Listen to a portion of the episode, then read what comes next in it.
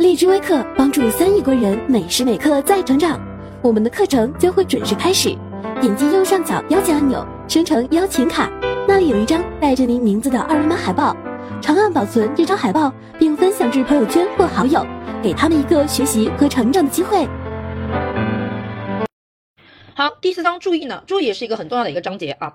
好，我们来看一下什么叫做注意啊？注意，注意呢是心理活动对一定对象的指向和集中，这个呢是注意的定义，这个在我们深圳历史上也是考过的。好，那大家把指向和集中圈出来之后，这个就是注意的两个基本特征：指向性和集中性。好，那么来看一下指向性它的定义，更偏向于是什么？好，指向性呢是指心理活动在某一时刻总是有选择的朝向一定的对象，这里面注意两个词，第一个是某一时刻。强调是某一时刻，啊，某一时刻，一旦选择选择这个词，把它圈出来啊，圈出来。好，然后我们再来看一下集中性，呃，指集中性。他说，集中性是指心理活动停留在一定的对象上的深入加工过程。停留这个词圈出来，圈出来。好，停留。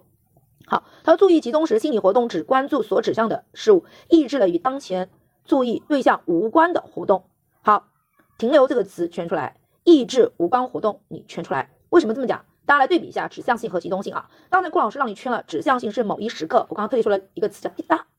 然后呢，集中性呢是停留在一定对象上，那也就是说一个时间是很短的，一个时间是什么比较长的，这就是一个很重要的区别，对不对？然后呢，指向性呢是选择对象，把对象给选择出来，而集中性呢就是在这个被选择出来对象上呢停留了一段时间之后，然后呢还要去。排除无关刺激的干扰，是不是看出来没有？它们之间区别。好，所以我们来看一下这个例子。他说，比如当我们集中注意读一本书的时候，对旁边的人声、鸟语或音乐声就无暇顾及，或则有意不去关注他们。大家发现没有？这里面就特别强调了一个抑制活动，因为集中集中性的话，它强调了抑制无关干扰，抑制无关对象，所以对旁边的人声、鸟语就无暇顾及。看到没有？所以就知道了，如果。指向性和集中性，让你进行选择的时候，侧重点在哪里啊？在哪里？好，所以我们会说什么视而不见，充而不闻。大家看一下，它更偏向于是指向下集中性啊。很明显，应该是什么？应该是什么？应该是集中性，因为视而不见，充而不闻，就是有抑制无关刺激的意思在里面。它所谓的视而不见，充而不闻，对的肯定是什么？无关刺激，视而不见，充而不闻，对不对？好。然后呢，下面呢是注意是心理活动的组织特征。这里面有一句话，大家注意一下，就是注意虽然是一种非常重要的心理机制，但它却不是一个独立的心理过程啊。注意一下，就注意呢，它只能说是一种心理机制，不是一个独立的心理过程，是认知、情感和意志等心理过程的共同的组织特征啊。它一般伴随着心理过程出现啊，出现。好，所以你知道一下，独立的心理过程是没有注意的啊。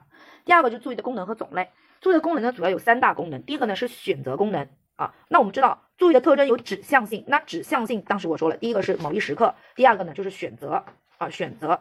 好，所以第一个特指向性这个特征就注定了，或者是就跟我们的注意的功选择功能就联系在一起啊，联系在一起。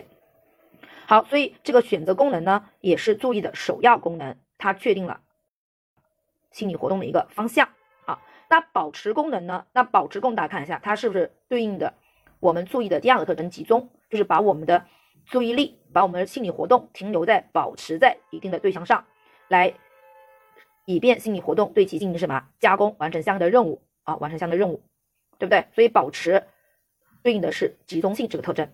那第三个呢，就是调节和监督功能啊，调节和监督功能。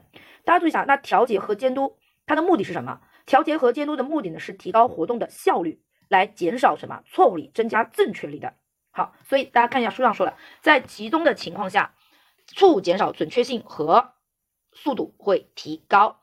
所以调节监督作用其实就有纠错的功能在里面，纠正错误，提高正确率，正确率，增加我们活动的效率的意思在里面。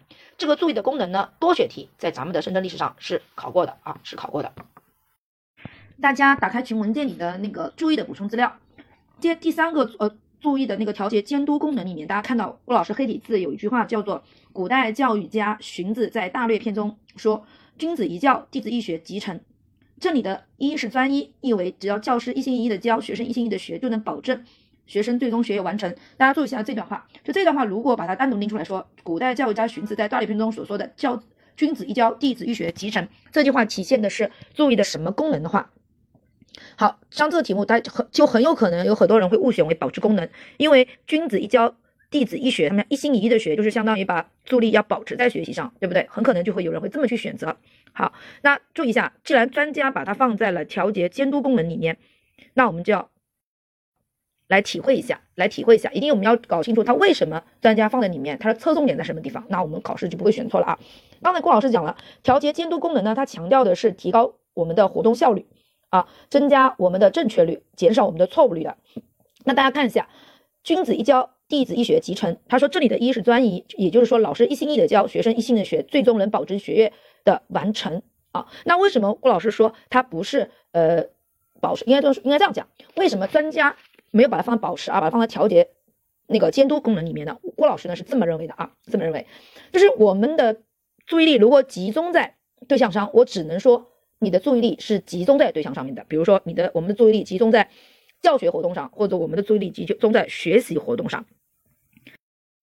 但是，是不是我的注意力集中在我的学习活动上，或者说我在学习活动上逗留的时间久，那我就一定保证能保证我学业有成吗？我觉得这之间并不是必然的，或者说一定有这样的结果的，这个大家能体会吗？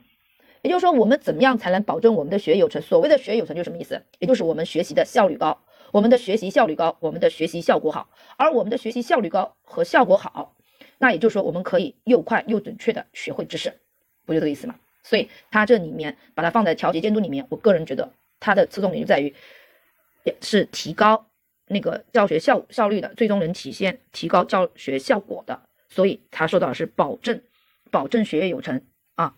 大家可以体会一下啊，啊，体会一下，不是说你的注意力保持在教学活动中，你就一定能学业有成，对不对？但是你有调节监督功能在起作用的话，那是可以保证你什么学有成的，因为调节监督功能它就是来减少错误率、增加正确率、提高你的活动效率、增强你的活动效果的，那最终不就是学有成了吗？好，所以大家这句话要体会一下啊，体会一下，如果考到的话，不要选错了。然后呢，接下来呢，就是我们的。注意的功能讲完了啊，接下来呢就是我们注意的，就是我们注意的品质啊，就是我们的种类啊种类。然后注意呢，按有无目的或者一直努力的付出参与的话呢，把注意分成无意注意和有意注意，还有一个比较特殊的叫有意后注意啊。那无意注意我们都知道，无意就是没有目的，然后不需要一直努力参与的。那它一般来说，无意注意呢是被外部刺激所影响啊，或者是在外部刺激的直接。影响和刺激作用下，个体不由自主的给予关注。好，又来了一个词，就是不由自主的，对不对？不由自主的。好，圈出来，刚跟我们那个无意想象一样的啊。后来还有一个词就是不自觉的。这里面有例子，他说，例如正在上课，有人推门而入，大家不自觉的向门口注视。大街上听到警笛鸣叫，行人会不由自主的扭头观望，不自觉。还有什么不由自主这些关键词啊？关键关键词。好，然后呢，这里面提到说，无意注意更多的呢是被认为它是一种由外部刺激所引起的一种消极被动的一种注意，所以呢，它是注意的初级形式啊，初级形式，而且是人和动物都存在无意注意，无意注意。好，虽然说呢，无意注意缺乏目的性啊，也不需要付出意志努力，但是呢，它有它的优点，就是在注意的过程中不容易产生疲劳，因为大家想一下，当你付出努力的时候，那你就需要要消耗你的什么精力，那肯定就容易疲劳，而无意注意呢，它尽量不需要你付出什么努力，所以呢，它也不会引起。个人的疲劳，所以这也算它的优势啊。好，第二个呢是有意注意，有意呢就是有目的，并且要付出一直努力。而我们在工作也好，学习当中，大多数的心理活动其实都是有意注意。比如说我们看书上例子，什么工人上班啦，学生上课啦，交警指挥交通啦，它其实都是有意注意的一个什么例子啊？例子，例子。好，所以呢，刚才说了，呃，无意注意呢是一种由外部刺激引起的一种被动消极的注意，那有意注意肯定就是主动积极的什么注意了，对不对？有意注意就是主动的积极的啊。注意啊，属于是注意的高级形式，它往往会受到人们的什么意识的调节和控制，就意志努力嘛，你要有受到了我们的意识的调节和控制，而且他说的是人特有的一种注意。刚才我们说无意注意是人和动物共有的啊，但是它也有缺点啊，缺点就是什么呢？容易产生疲劳，因为它需要有什么努意志努力的参与，消耗我们大量的精力，对不对？第三个呢是有意后注意，有意后注意指的呢是有目的，但是呢不需要付出意志努力。啊，它是在呢有意注意的基础上，经过学习和训练，然后呢来完成的啊，来完成的。那刚才说了，在我在我们的有意注意阶段呢，个体从事某种活动呢是需要付出意志努力的。但是呢，随着对活动的认知和深入，那个体呢可能对于这个活动就非常的娴熟和熟练。那如果是非常娴熟和熟练的情况下，很有可能，很有可能这个人就不需要怎么样啊？不需要付出太多的什么意志努力啊，意志努力。好，比如说我们都知道，像织毛衣，像我们的妈妈织毛衣，她就是动作非常的娴熟。妈妈可以在织毛衣的时候不费费吹灰之力。像比如说我妈啊，郭妈妈对吧？郭老师的妈妈就是这样子的一个神奇的存在啊。我妈可以边看电视边搓毛衣啊，而且那个她完全不用看那个针的，就是那个毛衣的针，然后毛衣绝对不会漏洞啊。这就是她非常熟练了啊，娴熟了。好，刚才我们说了，无意注意是初级阶段，有意注意是高级阶段，那有意后注意呢？那应该是一个更高级的阶段了，对不对？啊，它是有目的，但是呢，不需要一直努力啊，不需要一直努力。好，注意一下。好，然后呢，我们看一看注意的外部表现，就是当我们人在注意的时候，我们可能会表现出一些什么样的状态出来呢？好，这里面主要有三个表现，第一个是适应性动作的出现。那什么叫做适应动作？就是比如说我们在注意状态下，我们的感官会朝向一定的对象，比如说眼睛，我们会注目凝视。啊，注目凝视。那我们的耳朵呢，会侧耳倾听，对不对？好，像比如说，呃，我们眼神发呆，若有所思啊，这时候就是什么？都是一种外部的适应性动作出现，就是我们的感官是指向的某一定对象，对象的眼睛感官，耳朵听，对不对？好，那还呢，紧接着就是无关动作的静止啊，无关动作静止。我们知道的，注意它不是集有集中吗？有集中性嘛？那集中性就要抑制无关的一些刺激，无关的一些干扰，对不对？好，所以呢，我们的。我们的那个注意力会集中于当前当前活动对象，而一些与活动本身无关的，或甚至于起干扰作用的这个这个动作就会减少，甚至于是什么停止啊停止。好，接下来呢第三个变化呢是呼吸运动的变化。呼吸运动，当我们高度集中的时候，其实我们的呼吸会怎么样？会缓慢，对不对？称之为叫屏息静气，对不对？好，这就是我们注意的一个外部表现。第四个呢就注意品质及其影响因素，这个呢在我们深圳历史上是一个比较重要的一个知识点。第一个是注意的广度啊，注意的广度。那注意的广度呢，我们也称之为叫注意的什么范围啊？范围，它指一个人在同一时间内能够清楚的把握对象的数量。大家注意一下，这个在我们深圳历史上就考过这个定义的，就问你是在同一时间内能够清楚的把握注意对象的数量。关键词把握注意对象的数量，这是什么？这是注意广度，这是考过的。它反映的呢是注意的注意品质的空间特征。大家注意一下，是空间特征。啊好，一般而言，一般而言，女生的注意广度要优于男生。女生的小学生注意广度会随着年龄的增长、知识经验的丰富而逐渐发展。这个一般而言，女生注意广度要优于男生，这个在我们深圳历史上这句话也是考过的啊，考过的。好，那我们来看一下啊，它一般来说影响注意广度的因素呢，主要有哪些方面呢？第一个呢是注意对象的特点啊，注意对象。呃哦，在这里跟大家讲一下啊，就是下面我们会说，就是关于这个注意品质，它每个注意品质都会有它的影响。影响的因素，那一般来说，这个影响因素主要是从两个维度来来描述的。一个呢，就是我们的注意对象，对不对？因为注意的定义就是对对象的指向和集中，就注意对象会对它这个维度来进行描述。还有一个维度呢，它是从注意者，就注意的这个人来对这个这个人进行一些阐述。所以它主要是从这两大维度来进行的啊。好，那我们说注意的广度啊，注意的广度一般来说的话呢，注意对象。的组合越集中，排列越有规律的话呢，相互之间成为有机联系的整体的话，那我们的注意范围就什么越大啊越大。也就是说，注意的广度和注意对象的整体性是有关系的。如果注意的对象越有越有规律，对不对？越有规律，越能够构成有机的整体，那它的范围就大。好，这是第一个。第二个是活动的性质和任务，活动性质和任务。好，所以活动任务越复杂，因为我们需要关注的细节的。就是我们越需要关注细节的注意过程，所以注意的广度就会什么大大缩小，所以任务的复杂提升，我们的范围反而会什么缩小缩小，因为我们需要关注的细节就多了嘛。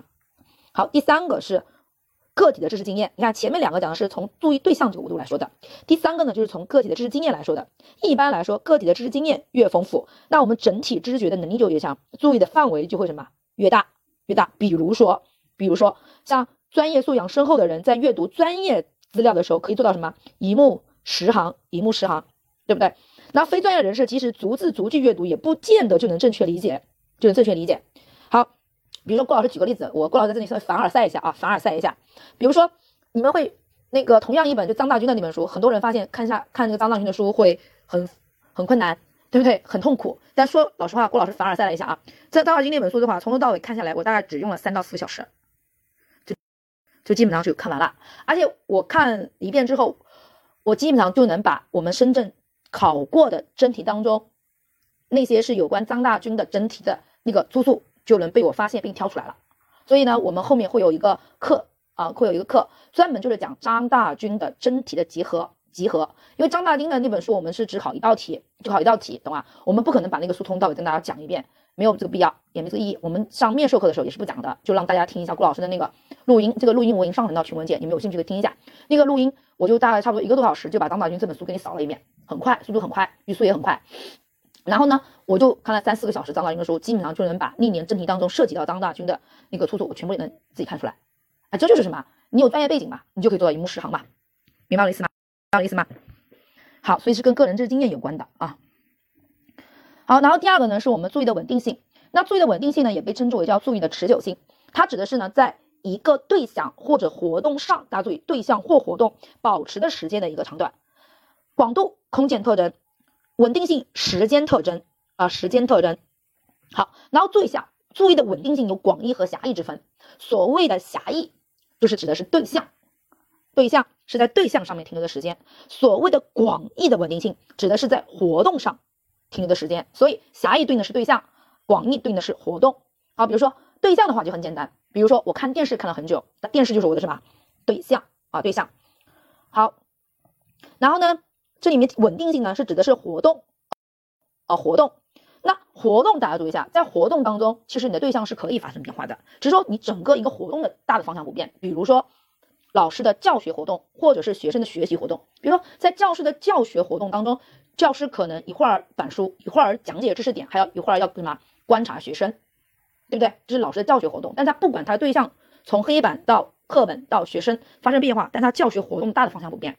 那一样的。对于学生的学习活动来说的话，那学生一会儿听课听老师讲解，一会儿看老师的板书，那一会儿再看自己的课本，对不对？所以他的对象也发生变化，但他学习活动的方向是不发生改变的。所以这就是稳定的，那个呃，就是稳定性广义的稳定性。那大家发现没有？广义的稳定性其实离不开我们稳定呃，离不开注意的另外一个品质是什么呢？转移，对吧？因为你不说了吗？在整个活动当中，我们对象是可能发生变化的，对吧？一会儿看老师，一会儿看课本，一会儿看黑板。对吧？这里面是离不开什么转移的啊？离不开转移的。好，然后呢，稳定呢是我们的注意的好的品质，对吧？是需要我们培养的。而发散呢，分散啊，分散注意力就是一个不好的品质，就注意的不好的品质，也就是注意稳定性相反的品质啊，相反的品质。好，我们被称为分散，也称为分心。那一般来说呢，分散和分心呢，往往是由于无关刺激干扰或者是单调的刺激持续作用引起的偏离注意对象的这样的一个状态啊。他说，无关刺激的干扰容易引起什么？不随意注意啊，不随意注意啊。好，然后呢，如果说，嗯，千篇一律的这种随意活动，它也会引起主体的一个什么精神的疲劳，进而导致什么分心啊，分心啊。所以我们知道，注意的分心往往是跟无意注意有关的啊，所以它往往是什么被动的？为什么我强调一下这个被动？是因为它要跟后面的转移加以区别啊，因为转移是什么主动的啊，主动的。好，第四个呢？第四点，我们提到了一个概念，叫做注意的起伏啊，注意的起伏。那什么叫做注意的起伏呢？啊，注意的起伏，它其实指的是短时间内注意周期性的不随意跳跃现象，称为注意的起伏，或者叫注意的一个动摇。大家注意一下这个概念，它没有什么好和不好的。刚才我们说稳定性是好的品质，分散是不好的品质，而注意的周，而注意的起伏或动摇，它没有好与不好，因为它是一个人的自然的一个什么心理现象或者是生理现象，对不对？当我们对一个东西，或者是比如说我们看书的时候，大家可能有这样的经历：如果你看了很久，可能看了一个小时之后，突然有那么某一个很短的那个刹那，你会发现在你面前的那个纸上的字，突然感觉是虚化了一样的。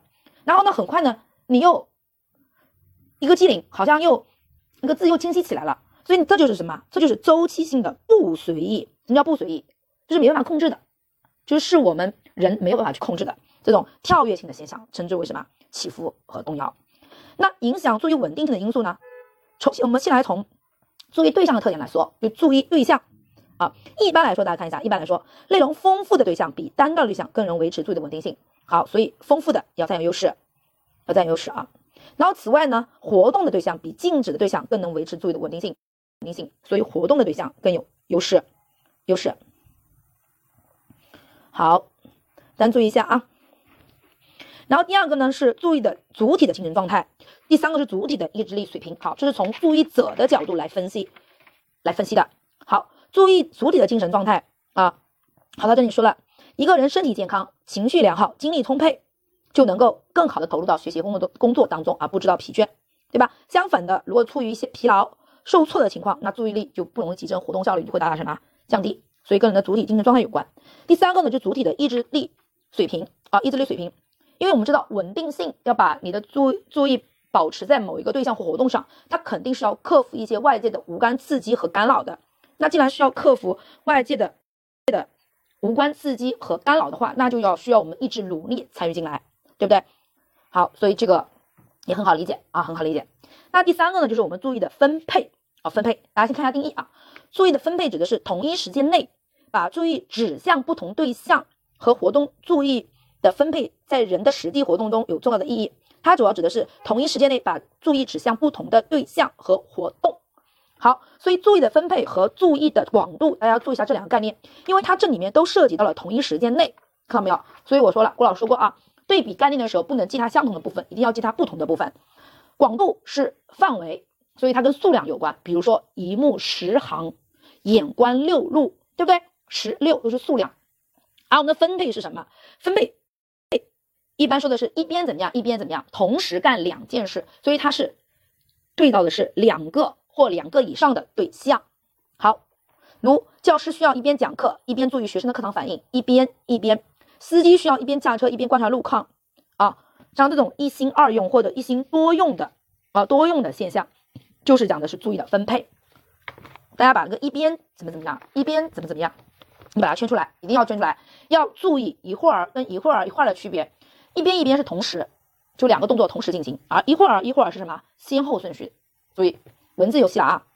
好，那注意分配也是有条件的。我们知道，它既然同时能做两件事情的话，那其中至少有一件事情是非常什么熟练的，对不对？还有一个就是这种活动一般来一般来说是有什么内在联系的啊？内在联系的好，然后有了内在联系之后，才更加容易什么去训练了啊？同时训练。好，然后第四个就是我们的注意的转移啊，注意转移，大家看一下定义，它是指主动的把注意从一个对象转移到另外一个对象，所以跟分散比起来，分散是被动的，而转移呢是主动的，主动的从 A 对象到 B 对象。好，大家注意一下。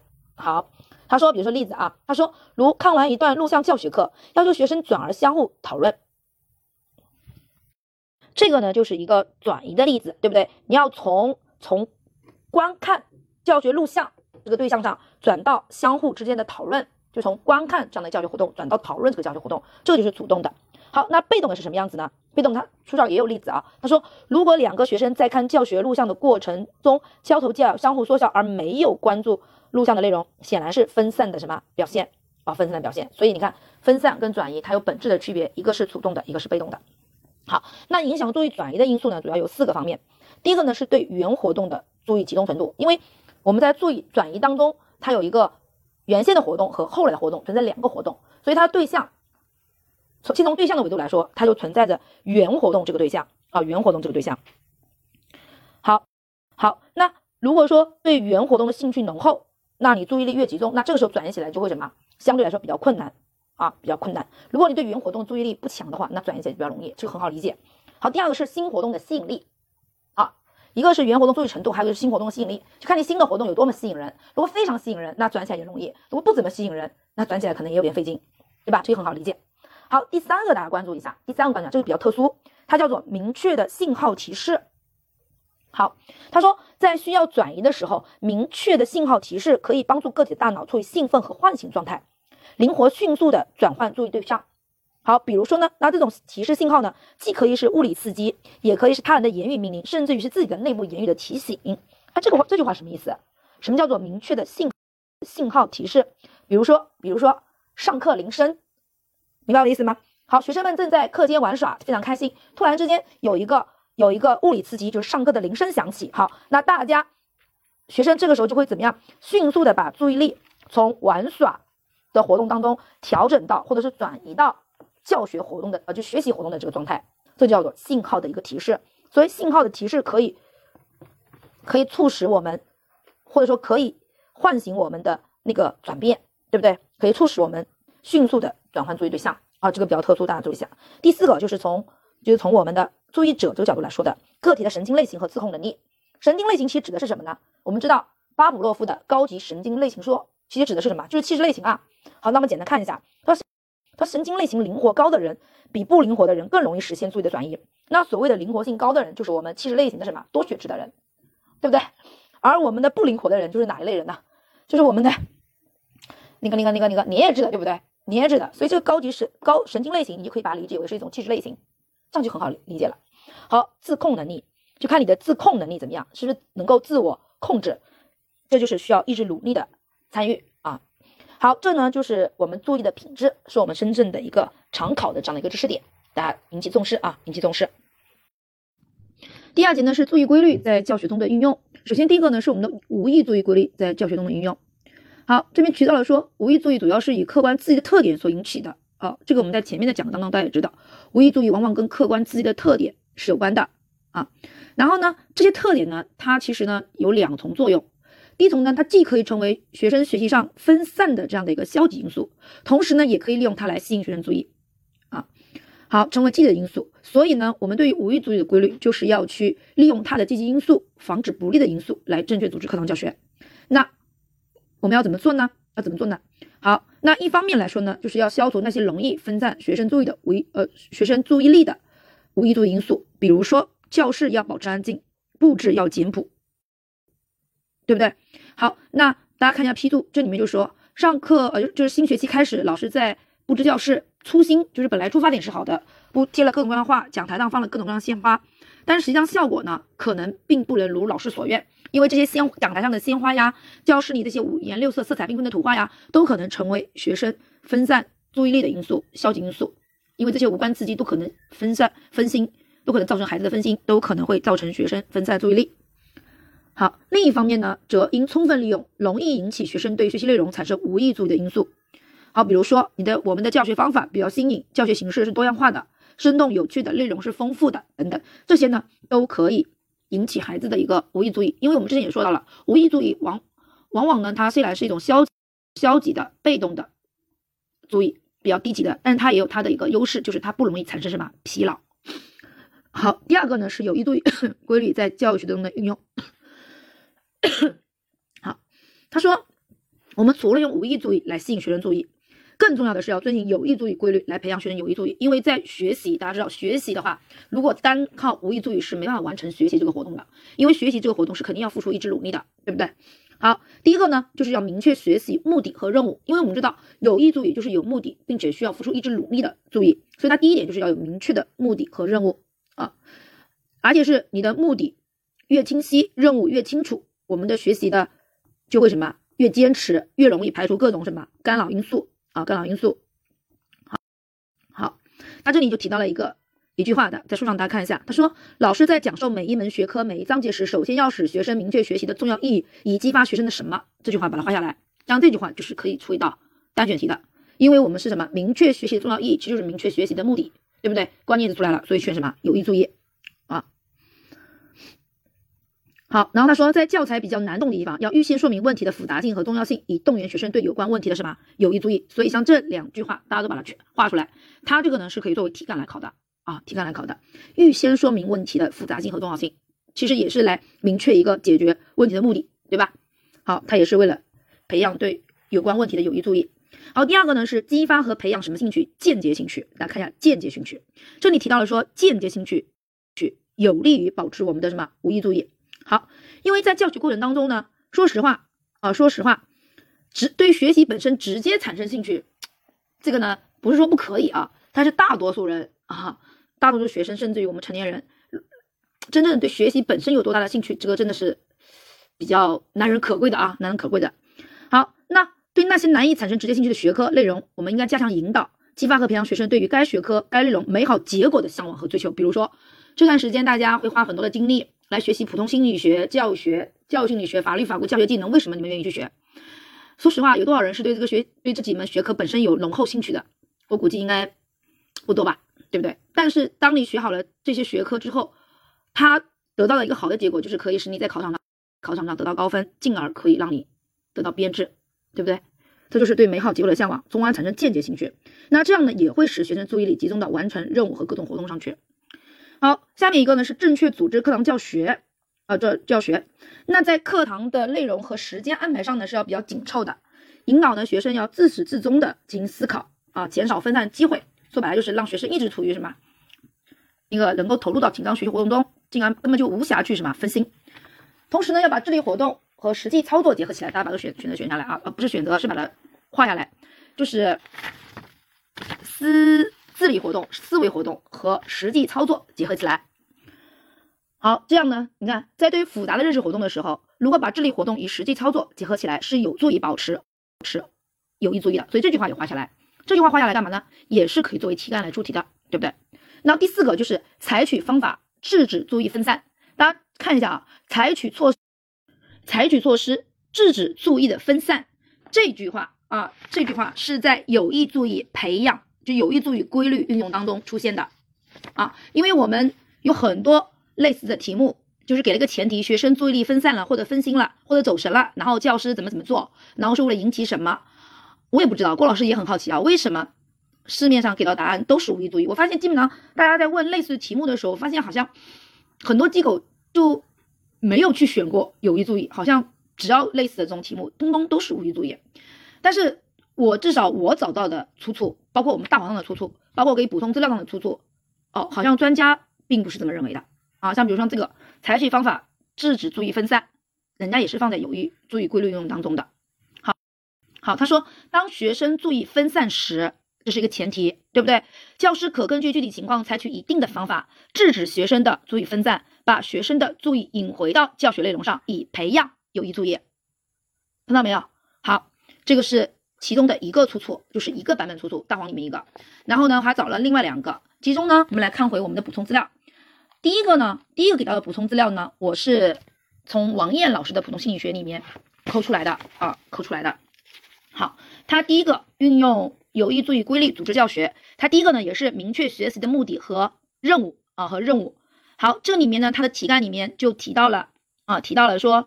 嗯，每节课的开始，教师要给学生明确本节课的教学目标和应掌握的知识点，来增强呢强呢学生学习的自觉性啊，有的放矢的配合老师，对不对？好，这个呢就是加强一个目的教育，相当于是好。然后呢，魏书生先生提出来的目标定向教学法，就是强调要使学生了解一堂课的教学目标和任务，完成预定的目的，这个呢都是为了增强学生有意注意的，对不对？很好理解啊，很好理解。第二个呢，也是培养间接兴趣。大家会发现啊，我们的这个王艳老师的这个大的框架啊，大的框架提到的条条框框跟我们这个大黄差不多，但是里面的内容还是有点区别的，就具体表述有点区别啊。你看间接兴趣，它里面说了啊，他说，嗯，其中有个例子，大家看一下啊，看一下，他说，特别是在一些相内容相对来说比较枯燥、难度比较大的科目当中，然后呢，说实话，这种科目想引起学生学习直接兴趣。应该是比较难的，应该是比较难的。但是呢，当学生了解到说，哎，我掌握这些知识，我可以对于我的未来，对不对？对于我的职业，对吧？对于社会有什么价值之后，可能就会引起他对学习结果的间接兴趣，从而使他们进入到有意学习的、有呃有意注意的这样的一个学习活动。他这边就就具体到一些例子，比如说历史上有些科学家一生都在从事物理化学研究，一开始来说他并非其兴趣所在，可能一开始就是一个工作，对不对？好，但为了使国家富强、科技腾飞，总是兢兢业业的、全身心的投入到学习和工作。因为研究物理化学，它可以使它可以得到一个结果，就是使我们国家的科技腾飞，经济富强。好，第三个是合理组织课堂教学，防止学生分心。大家看一下王艳老师的这个版本，它也是合理组织课堂教学，防止学生分心，心跟我们大黄里面的采取方法制止注意分散有异曲同工之妙，依旧是把它放在运用有意注意规律组织教学里面来讲的啊。然后呢？在这个里面啊，在这个里面，王艳老师呢，他可能就是他阐述的更加详细了啊。我们可以看一下，他说可以这么讲，课堂组教学组织越合理的话，越符合学生的心理特点和内在需要，学生越不容易分心。但有时为了避免学生分心，还要采取一些具体的措施，就是措采取什么措施来避免分心呢？比如说预先控制，啊，预先控制，啊，这就是对于喜欢做小动作的学生进行说服教育，并适当采取预防的措施，对不对？第二呢是信号控制，教师在教学过程中通过言语提示和表情暗示等信号来提醒分身的学生，啊，分心的学生。好，大家看到没有？这个出处就在这个地方啊，就是学生分心了，老师看着他，或老师咳了两声，对不对？他的目的都是为了提醒分心的分心的学生，使他们的注意力能够重新回到课堂中来。大家看到信号提示有没有想到我们昨天讲的？哦，不是我们昨天啊，我们上一次我们上上面前面讲到的注意的品质里面的什么？注意的转移，对不对？还记得吗？注意的转移当中有一个影响因素就是明确的信号提示，对不对？然后信号提示里面提到了可以有声音的刺激，比如说铃声。物理信号的刺激也可以是什么言语的命令，甚至于还可以是个体的内部言语的一个提示，对不对？大家还记得吗？好，那我刚才还说了，我说注意的转移是什么行为？是主动的，是主动的行为，是要跟无意跟那个那个分心是不一样的。分心是什么？分心是被动的行为，对不对？好，而那个转移是主动的，是主动的从 A。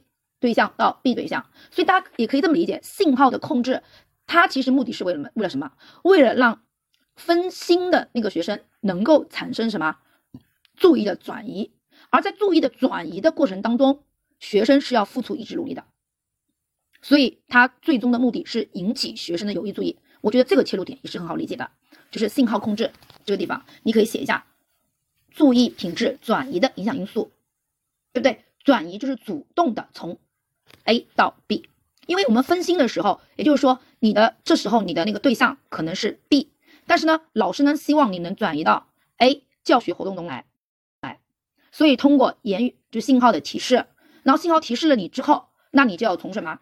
从转到 A，而这个过程是什么？是主动的过程，是需要付出意志努力的过程。那既然是主动的，需要付出意志努力的，那就是有意啊，就是有意。好，第三个还可以通过提问。控制，你看对个别分心的学生点名提问，好，还可以表扬控制，不失时机的表扬专心听讲，回答正确的学生，给分心的学生什么树立榜样，同时还可以对分心学生进行什么批评，一也可起到加强注意的效果。好，所以这个地方是第二个版本了啊。然后呢，第三个版本在我们的补充资料上，哦，就是补充资料上面的版本二，加上我们大黄的话，那就是第三个版本。这个版本郭老师得说一下，这个呢是我来自于百度的，是百度找到的啊。好。他是这么来说的，他说学生的有意注意发展一般有三个阶段，第一个阶段呢是通过成人的言语指令而引引发的有意注意，啊有意注意，对不对？第二个呢是通过学生自己的出生言语活动来调节自己的控制，调节控制自己的各种心理活动。好，第三个呢是通过内化过程，通过内部言语来调控和自己啊来调控、调节和控制自己的各种心理活动。啊，第一个是来自于他人的外部言语，对不对？然后第二个是来自于自己的啊自己出生的言语。对不对？出生言语，然后第三个是来自于内部言语啊，内部言语。好，然后呢，他说有意注意的规律是哪些呢？他说老师要善于运用有意注意规律来调动积极性。那有意注意的规律是哪些呢？他说智力活动的紧张性使有意注意的高度集中，实际操作和练习需要有有意注意。哎，这个点好像跟我们刚大黄里的那个版本是有重合的地方。就是在智力活动和实际操作相结合起来，对不对？好，学习目的、任务明确人保持有意注意，这个我们知道是肯定有的。兴趣和爱好能激发有意注意，应该是间接兴趣，对不对？是对学习结果的兴趣。好，然后是坚强的意志和毅力能够保持有意注意的持续，因为我们知道有意注意是要付出意志努力的，也很好理解。减少学习的疲劳，使有意注意更集中啊，更集中。好，那此外呢，老师还要善于引起和培养学生的无意注意。那如何培养学生的无意？呃，那个说错了啊，口误口误，就是此外，教师还要。善于引起和培养学生的有意注意，那怎么去引起和培养呢？好，第一个就是当学生不注意时，用提问来唤起学生有意注意啊。这个跟我们的那个王艳老师都提到的是提问控制啊。好，第二个点，讲到关键的地方，指出这是重点或难点是非常重要的，能引起学生的有意注意。这个我记得在我们深圳历史上是考过真题的，就是讲到了重点的时候啊。老师会提醒，这是重点，它主要是为了引起什么学生的有意注意啊，有意注意，对不对？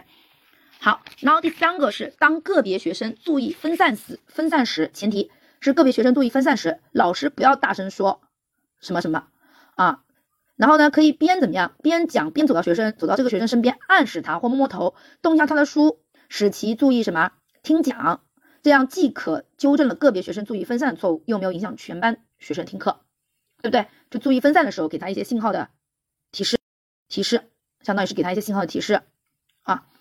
好，然后呢，培养和训练有意注意的有效方法是培养正确学习动机、明确学习目的，然后培养学生与注意分散做斗争的能力。所以还是强调，所以你看，跟注意的分散做斗争，这是放在有意注意培养里面来说的啊。学生稳定的广泛的兴趣啊，使学生分析自己注意方面优缺点等等，这些都是培养有效有意注意的有效方法。好，然后呢，我们再来看一下，继续看补充资料的无意注意啊，无意注意。好，无意注意呢，也称为叫不随意注意，是没有预定目的的，不需要付出努力。比如举例子，学生上课忽然有人推门，大家看一下，忽然有人推门，就说明了它是一个意外的一个刺激，突然怎么怎么样，对不对？而这种刺激是你没办法预计到的，对不对？好，引起大家注意，那这种注意变成无意注意了，突然出乎意料的、突发的无关刺激，那引起的往往是什么？无意注意。好，他说，在无意注意中，心理活动对一定事物的选择是什么？被动的，是由某些客观条件引起的啊，所以我们被称之为叫消极的或被动的。那引起无意注意的原因主要有两个方面，一个是客观刺激物的特点，一个是主观状态。客观刺激物的特点，比如说过于强烈的刺激、巨大的声音、强烈的光线、浓郁的气味啊，这些因为过于浓烈这些刺激，所以它会引起人们的无意注意。还有一种新颖的刺激。啊，就特别新鲜，从来没见过的新鲜玩意儿，也容易引起人刺激，而且引起人的无意注意。好，我们看例子，例如刚到中国的留学生，中国的许多事物对他来说都是新意的，很容易引起他们的什么？他们的什么？无意注意。啊，第三个是变化，变化的刺激也能够引起人们的注意，比如说大街上闪烁的霓虹灯，夜空中划过的流星，很容易引起人们的注意。啊，好，就这个地方来了。他说，老师讲课时有时会提高或降低声音，有时甚至会突然停止讲课，这是为了引起学生的无意注意。大家会发现说，你看郭老师正面不说了吗？提高声音、降低声音是为了引起无意注意啊。对呀，我不否认啊，它是引起无意注意啊。但是我们前面是怎么讲的？讲有意注意的是怎么讲的？是有个什么前提的？分心、注意力分散、走神这个前提的，明白了吗？所以你不能通过。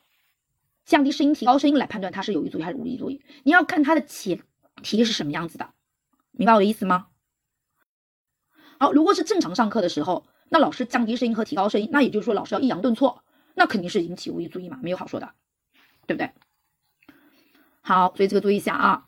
好，对比的刺激啊，对比的刺激啊，那它这里面就说，如果老师在批改作业时用红笔，就是为了突出差异，引起学生的无意注意，对不对？有对比。强度、形状、大小、颜色等方面的差异对比，主要就是什么？看它的异同嘛，差异嘛，不同嘛。好，第五点要认，呃，真的要好好看一下了。第五点也特别容易错啊，特别容易错。好，他说在课堂教学当中，教师常使用诸如“请看黑板”“请注意听”这条原则很重要，“请注意这个，看看那个”等指令性词语，这些都会引起学生的无意注意。好，首先这是专家的出处啊，这个也不是郭老师写的啊，百度可以找到他的出处的。好，是我某个专家写的。那既然专家写了，那肯他肯定有他的道理，只是说他没有把这个为什么里面的这个原因他写出来，他就写了这么一个结论。那我们就要自己去理解它。那顾老师就来理解这个，这是我再说一下啊，这个理解是我自己理解的啊。因为像这个点，他如果考到的话呢，很多人会误选为是有意注意，对不对？为什么他放在无意注意当中呢？我个人认为是这样子的。好，大家看一下啊，比如说我们来体会一下。这也是顾老师自己体会出来的啊，在教学过程中，比如说老师在上一个教学内容，比如说顾老师在上课，我正在跟大家讲一个概念，讲一个有意注意和无意注意的概念，对不对？我说有意注意呢是也叫做呢随意注意，是这个随意呢是伴随着意志努力的意思，是有目的要付出意志努力的。然后呢无意注意呢是也叫做不随意注意，大家大家注意一下啊，大家认真听哦。哎，你发现没有？大家注意一下。大家请认真听，我这两句话跟我整个一个讲无意注意和有意注意概念的，认就是讲这个知识点的时候，这两句话相当于是什么？相当于是一个外部无关的刺激，对不对？明白我意思吗？就是我在对一个概念进行讲解，是在讲一本正经的讲知识点，对不对？突然之间我说了一句，哎，这个地方大家要认真听一下啊，这个地方小耳朵给我竖起来啊。哎，这句话跟我概念有关系吗？没有关系。好，所以我这句话说出来之后，我说这个地方一定要认真听一下啊，这个是考试重点啊。你想，这相不相当？这相不相当于就是一个无关的刺激，闯入了我们的概念的讲解当中啊。我经常会说的，这是一句乱入的话。本来老师在一本字里的讲解概念，突然之间飘过了，飘进去这么一句话。当你这么一句话飘进来的时候，那是不是就是就是，你可以把它想象成，它就是一个什么突然走进来的一个人一样的，突然乱入进知识概念当中的一句跟知识概念无关的一句话。这就是一个外界的无关刺激，所以它引起的是什么无意主义，明白了吗？明白我的意思了吗？好，就像比如说我现在这堂课，刚才我讲的好好的，对不对？好，我突然说一句啊，这个这个很重要，这是曾经深圳考过的，以后将来肯定还要考，要考。好，我相信这个时候大家肯定会怎么样被我这句话给吸引过去，对不对？就是这么一个意思啊。不过这也是郭老师自己理解的啊，我自己理解的，因为没办法，当我们看到有些专家的著作的时候。可能跟我们原本的认知有点不一样，有点出入，但是呢，我们要去顺应，想办法去顺应它。好，第二点呢是无意注意的人的主观状态。第一个呢是需要和兴趣啊，需要什么兴趣？好，凡是能够满足人的需要，符合人们的兴趣，容易引起人的无意注意。好，比如说举例子，一个希望参加电脑培训班的人，总是注意有关的情况。他说，食物容易引起饥饿者的注意。大学生到书店对专业书籍比较感兴趣，注意。然后体育爱好者对比赛信息的注意等等。啊，所以呢，他这里的注意呢，往，而他这里的兴趣，往往指的更多的是直接兴趣啊，就是对活动本身，或者说是或或者说是对事物本身感到有趣，产生兴趣啊。所以他说的直接兴趣是引起有意注意的一个重要原因啊，重要原因。好，第二个呢是情绪状态啊，情绪状态，比如说我们的心境，那心境愉快的时候呢，平时不大容易注意的事物，也容易引起我们的注意。然后心情郁闷的时候呢，平时容易注意的事情也顾不上去理会了。所以人在精神状态好的时候，最容易对新鲜事物发生注意。因为我们刚刚说了，新鲜事物，因为它的新颖和新意本来就容易引起什么人的注意的。但是呢，还得看你的情绪状态。如果你情绪状态好的话，愉快的话，哎，这个就可能实现。如果你情绪状态不好的情况下，那你可能也也不会被它吸引，对吧？好，第三个呢是主体的知识和经验啊。他说，主体的知识经验的不同，对事物。对事物的无意注意也是有不同的影响的，比如说地震来临前，自然界的反常变化容易引起地震专家的无意注意，对吧？因为有一些变化，我记得好像哪一年是哪个地方发生水呃那个海啸，对不对？其中就有一个现象，呃，什么现象我记不清了，好像被一个小孩子发现了，然后他就跟大人说要要发生海啸了，然后就因为他的这样的一个提前的一个预警啊，提前的一个预警，然后挽救了很多人的生命。后来他说是因为他在课堂上老师讲过相关的知识的。啊，那对于没有这方面知识的人来说，可能就看不出这个异常，对不对？好，你看，人们看报是由于个人的知识经验不同，无意注意的消息往往也是不同的。比如说，有的人就很容易被那种财经，可能对金融、炒股啊感兴趣的啊，他可能对财经新闻就很自然吸引过去了。而而像比如像郭老师这种啊，像我这种就特别容易被那种八卦新闻、娱乐新闻给吸引过去。如果我看什么报刊杂志，我一般首先是肯定要是看那个八卦和娱乐新闻的啊。好这个呢，就是我们的无意注意、无意注意和有意注意的那个知识补充的，也跟大家讲了啊。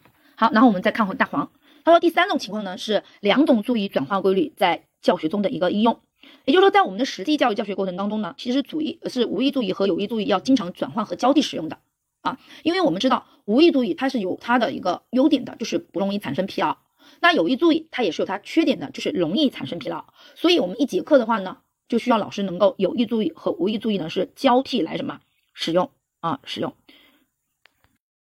好，我们来看一下课文中啊课文中的最后一段的倒数，应该是最后的一二三四五六七到第七行这样子。他说，就一堂课来说，上课之初啊，学生的注意还停留在上一堂课或课间活动的有趣对象上，通过组织教学来引起学生对上好这一堂课的有意注意。所以上课之初，老师通过一些组织教学的一些活动来引起学生的有意注意。你看，它其实这里面就使用到了一个转移的意思在里面。你看，学生注意还停留在上一堂课或课间活动，对不对？那就是在什么对象 A 上面。然后呢，我要把它从 A 转移到什么本节课对象 B 上面。好，接着呢，让学生对新课题、新内容发生兴趣啊，产生什么无意注意，就对学习活动本身产生兴趣，是无意注意。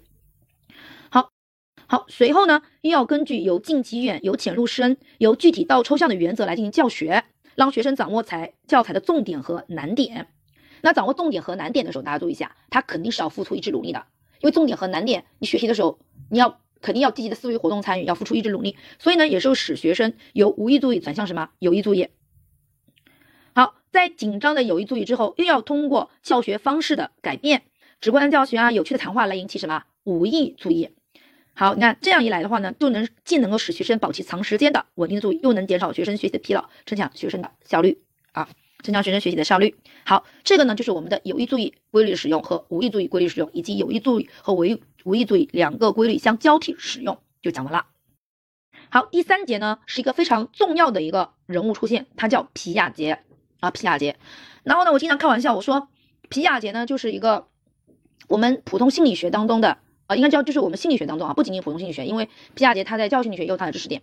我的我说他就是就是那个考编考试当中的绝对是那个后宫中的一个独统的这样的一个存在啊，因为他基本上来说是每次考试都会考他啊，每次考他，而且不仅仅是我们深圳的初级专家喜欢考他，可以说全中国的初级专家都喜欢考他。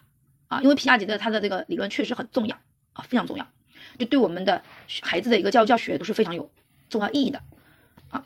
那我们来看一下啊，首先呢，第一个是啊，他说他是放弃了标标准化测验的研究方法，采用的呢是临床法研究儿童智力型先河临床法啊。他说其中最重要的是他提出了人类发展的本质是什么呢？是对环境的适应，这种适应是一种主动的过程。好然后下面是在于环境的相互作用当中，通过同化、顺应、平衡的过程，让认知逐渐、逐渐成熟起来。其中，皮亚杰认为，智力结构的基本单位叫什么？图式。图式。好，那什么叫图式？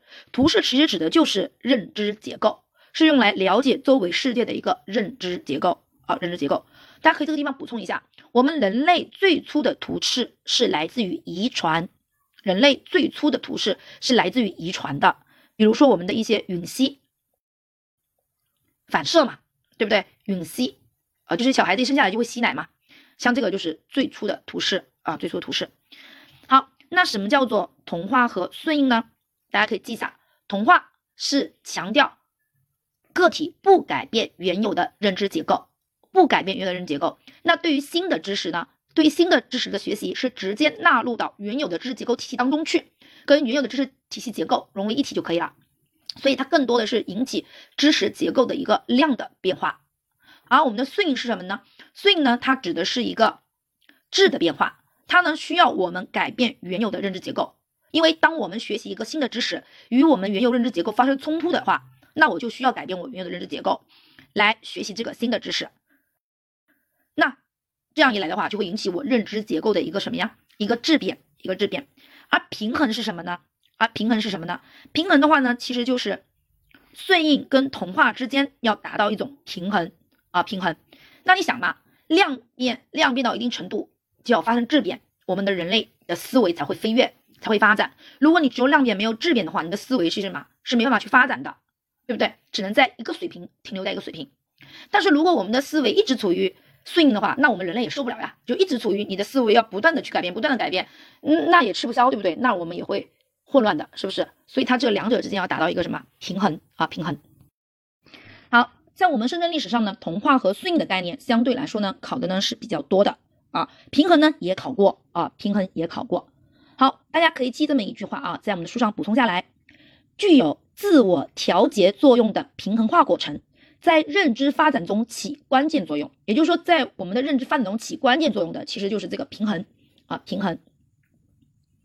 好，那还有一句话，这是第一句话，第二句话是具有自我调节作用的平衡过程是智力发展的内在动力。这句话在我们深圳历史上是考过一个类似的这类似一句话，好像是什么，反正就是当考的是就以下几个选项当中，它给到的是图示、同化、顺应和平衡这四个概念当中哪一个是？智力发展的还是认知发展的内在动力，动力差不多是这样的一个题目，那现在你就知道了，对不对？所以那句话大家再再听一下啊，具有自我调节作用的平衡过程是智力发展的内在动力。好，所以大家刷题的时候刷到内在动力的时候，就大胆的去选什么平衡就可以了。好，然后呢，这四个概念讲完了啊，这四个概念讲完了，那我们就讲皮亚杰的认知发展的四个阶段。这四个阶段呢，我强烈建议大家做成一个表格，做成一个表格。第一个呢是感知运动阶段，哎，大家还记得我们讲思维的时候讲到那个感直观动作思维，还记得吧？对不对？感知运动阶段，这个呢一般指的是零到二岁，零到两岁。好，这里面呢这阶段它主要特征是感觉和动作的什么分化啊？感觉和动作的分化。好，好，然后呢，大家看一下那个圈二啊，圈二还有一个就是思维开始什么呀？用了一个词叫萌芽。你看，感觉和动作分化，思维萌芽啊，这是它这个阶段。然后圈二呢就提到说客体永久性的概念的形成。或者叫客体恒存，恒存恒就是永恒的恒，存就是存在的存，恒存就是永远存在。他说讲的是儿童认识到物体是客观存在的，即使它不在眼前，什么意思？好，小孩子呢并不是一一出生就能够达到客体永久性的，他一般呢是在九到十二个月的时候获得客体永久性。好，在这个九到十二个月之前呢，孩子往往就认为不在眼前的事物就是不存在的，所以他不会去找。比如说你对一个两三个月的孩子在他面前晃一个。玩具，然后把这个玩具藏到你身体的背后，孩子也不会也不会去找这个玩具。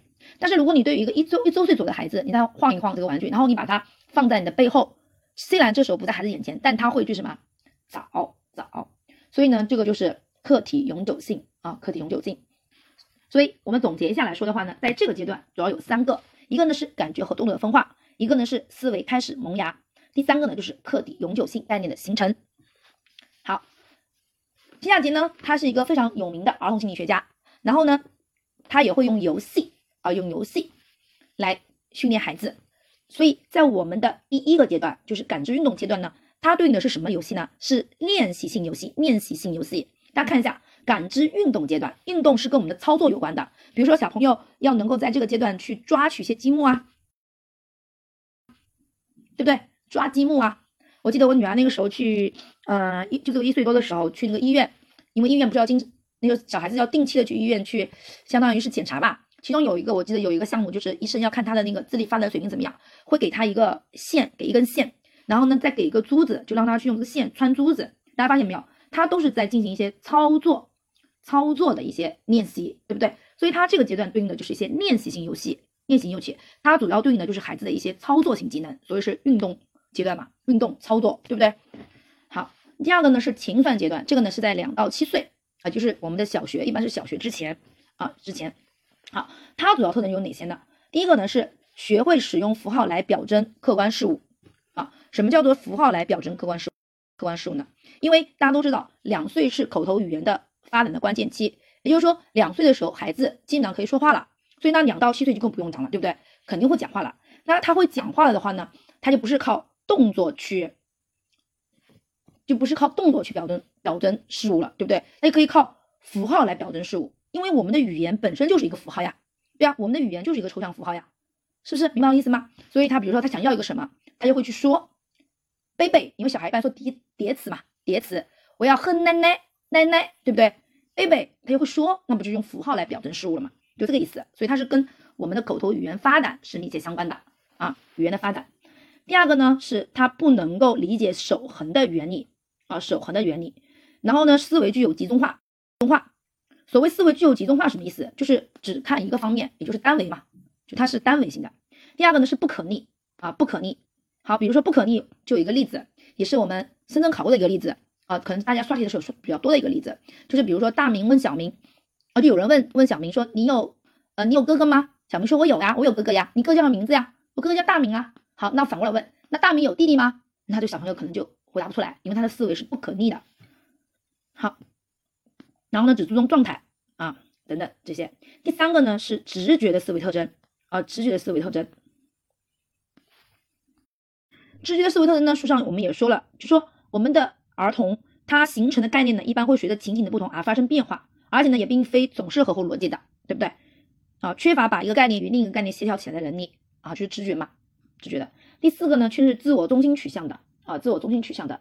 大家注意一下，皮亚杰呢是通过一个实验来提出他有，就是孩子是有中自我中心的。注意一下，这里的自我中心主要指的是这时候的幼儿，他呢往往只会从自己的角度来解释或者看待问题，就不太会从他人的角度看待问题，或者说他会认为别人眼里的世界跟他眼里的世界是一样的，就不会从别人的角度去看待世界、看待问题。然后皮亚杰做的是什么实验呢？称之为叫三山实验。第一个三呢是一二三的三，第二个三呢，第二个山呢，第一个三是一二三的三，第二个第二个山是一座大山、两座大的山，这就是三座山的实验啊。这三座山的实验之后呢，皮亚杰呢会在三三的旁边和前面啊，旁边放个布娃娃，前面是他跟那个实验对象在一起，他就会问这个实验对象：“你看到几座山呀？”那在山的正前面，那肯定是看到三座山，对不对？所以孩子会说三座山。那这个时候呢，他就会问这个孩子说：“那你认为那个布娃娃看到几座山？”这个时候布娃娃是在什么山的侧面？大家看山的侧面来看的话，那布娃娃只能看到一座山呀，对不对？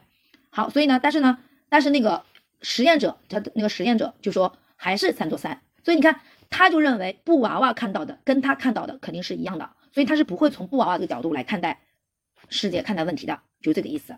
所以他说他自己，呃，所以说这个阶段的孩子是自我中心的，是通过三三实验实验得出的这样的一个结论。好，然后呢，还有一个，还有一个呢，实验呢，就是称之为叫集体的独白。所以集体的独白，如果题题干中提到了集体的独白，你也知道它其实也属于是自我中心的，那也就是属于前运算阶段啊。什么叫自我独白呢？就是在这个年龄孩子，一般是幼儿园小朋友啊，他们在一起的时候，你会发现他们好像在很热情的、很热情的在谈论着。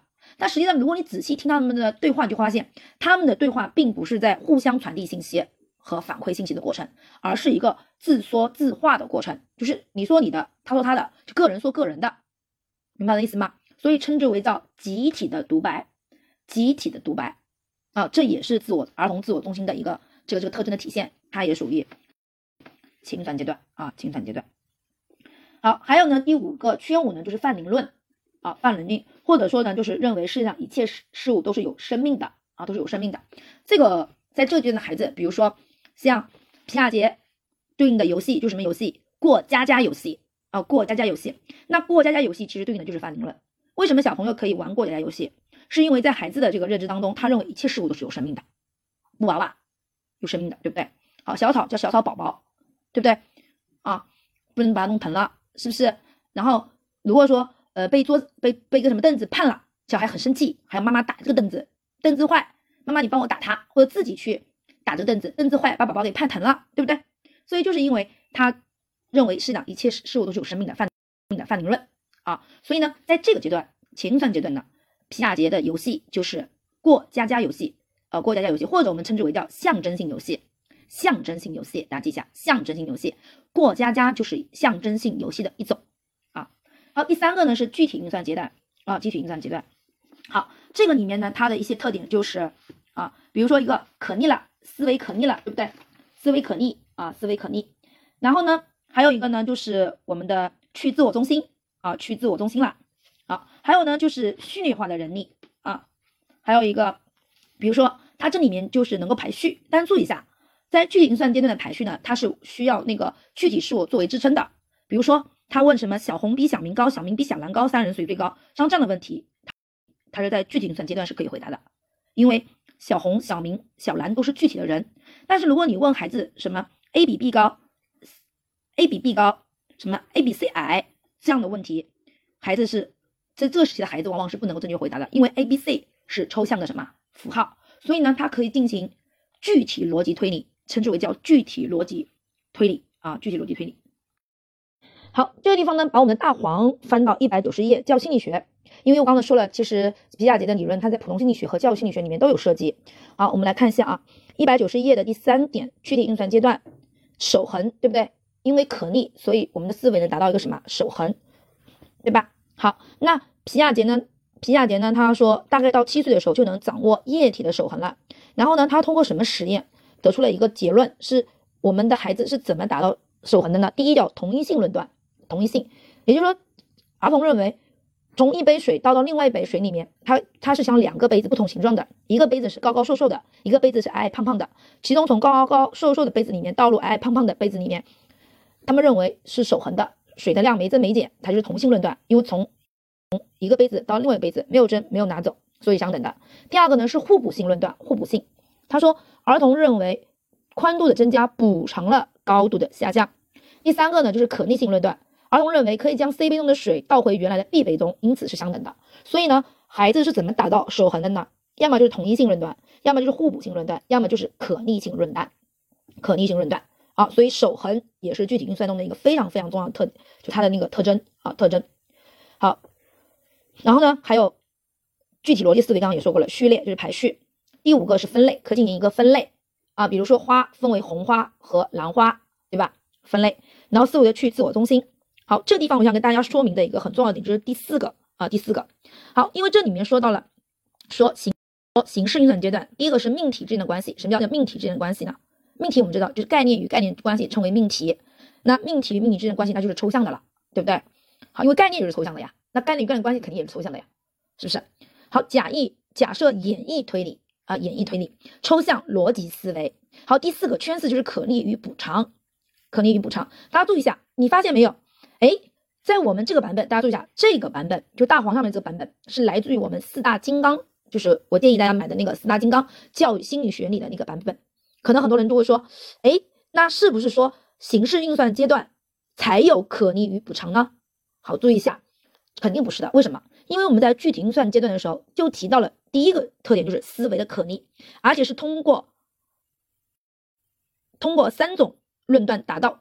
守恒的一个同一性论断，第二个是互补性论断，第三个是可逆性论断。所谓的互补指的就是补偿，然后是可逆，也就是说这个地方我跟大家来解释一下啊，解释一下，也不能说专家四大金刚编写四大金刚专家就错的，他这个东西要这么去认为啊。你看，当在第三阶段是具体运算阶段的时候，我们的思维就可可以就可以可逆，就可以产生那个逆逆转，对不对？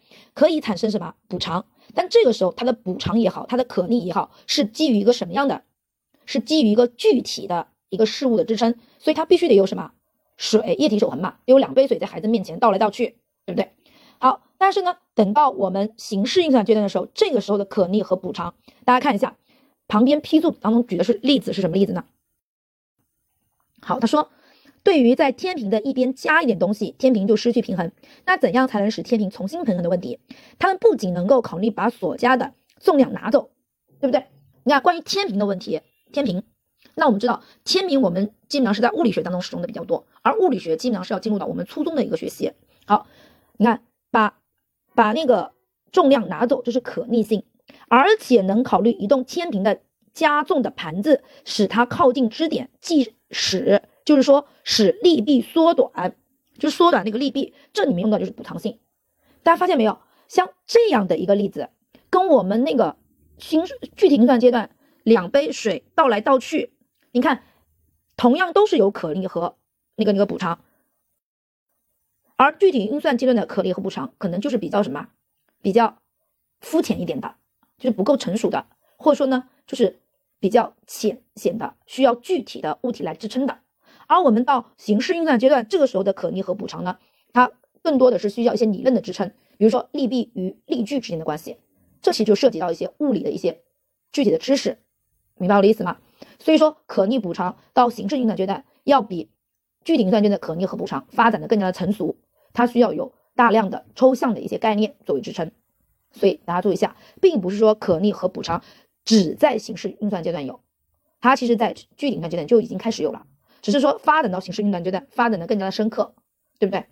因为它旁边的例子在这边嘛，例句、例币、例句、例句，这就涉及到具体的物理学的知识了，对不对？抽应该是抽象的物理学知识了。对吧？好，这跟大家说一下啊，跟大家讲一下。好，然后呢，我们再回到大黄啊，大黄啊，大黄那个普通心理学里边，形式运算阶段刚才已经说过了啊，它主要是在这个阶段的话，它可以进行抽象的思维啊，可以理解抽象的概念、命题思维等等啊。好，那然后呢，刚才我们说了具体运算阶段，我们说有几个游戏，对不对？具体运算阶段，顾老师没说它是什么游戏，这个游戏呢，称之为叫规则性游戏啊，规则性游戏。然后呢，到形式运算阶段呢。就没有游戏了，所以在这个四个阶段当中，只有前三个阶段是有对应于游戏的，从练习性游戏到我们的象征性游戏，到我们的规则性游戏，然后第四个阶段没有啊，第四个阶段没有，所以呢，大家呢这部分的内容，下节技能来说，我们讲的还是比较细的，希望大家能做一个非常清晰的表格啊。好，那我们我们注意这章的内容就讲完了，那也就是说到我们这节课的话，我们。认知过程、知情意，就心理过程的知情意这三个过程当中，认知过程我们就全部结束了。下节课我们就进入了情绪情感的学习。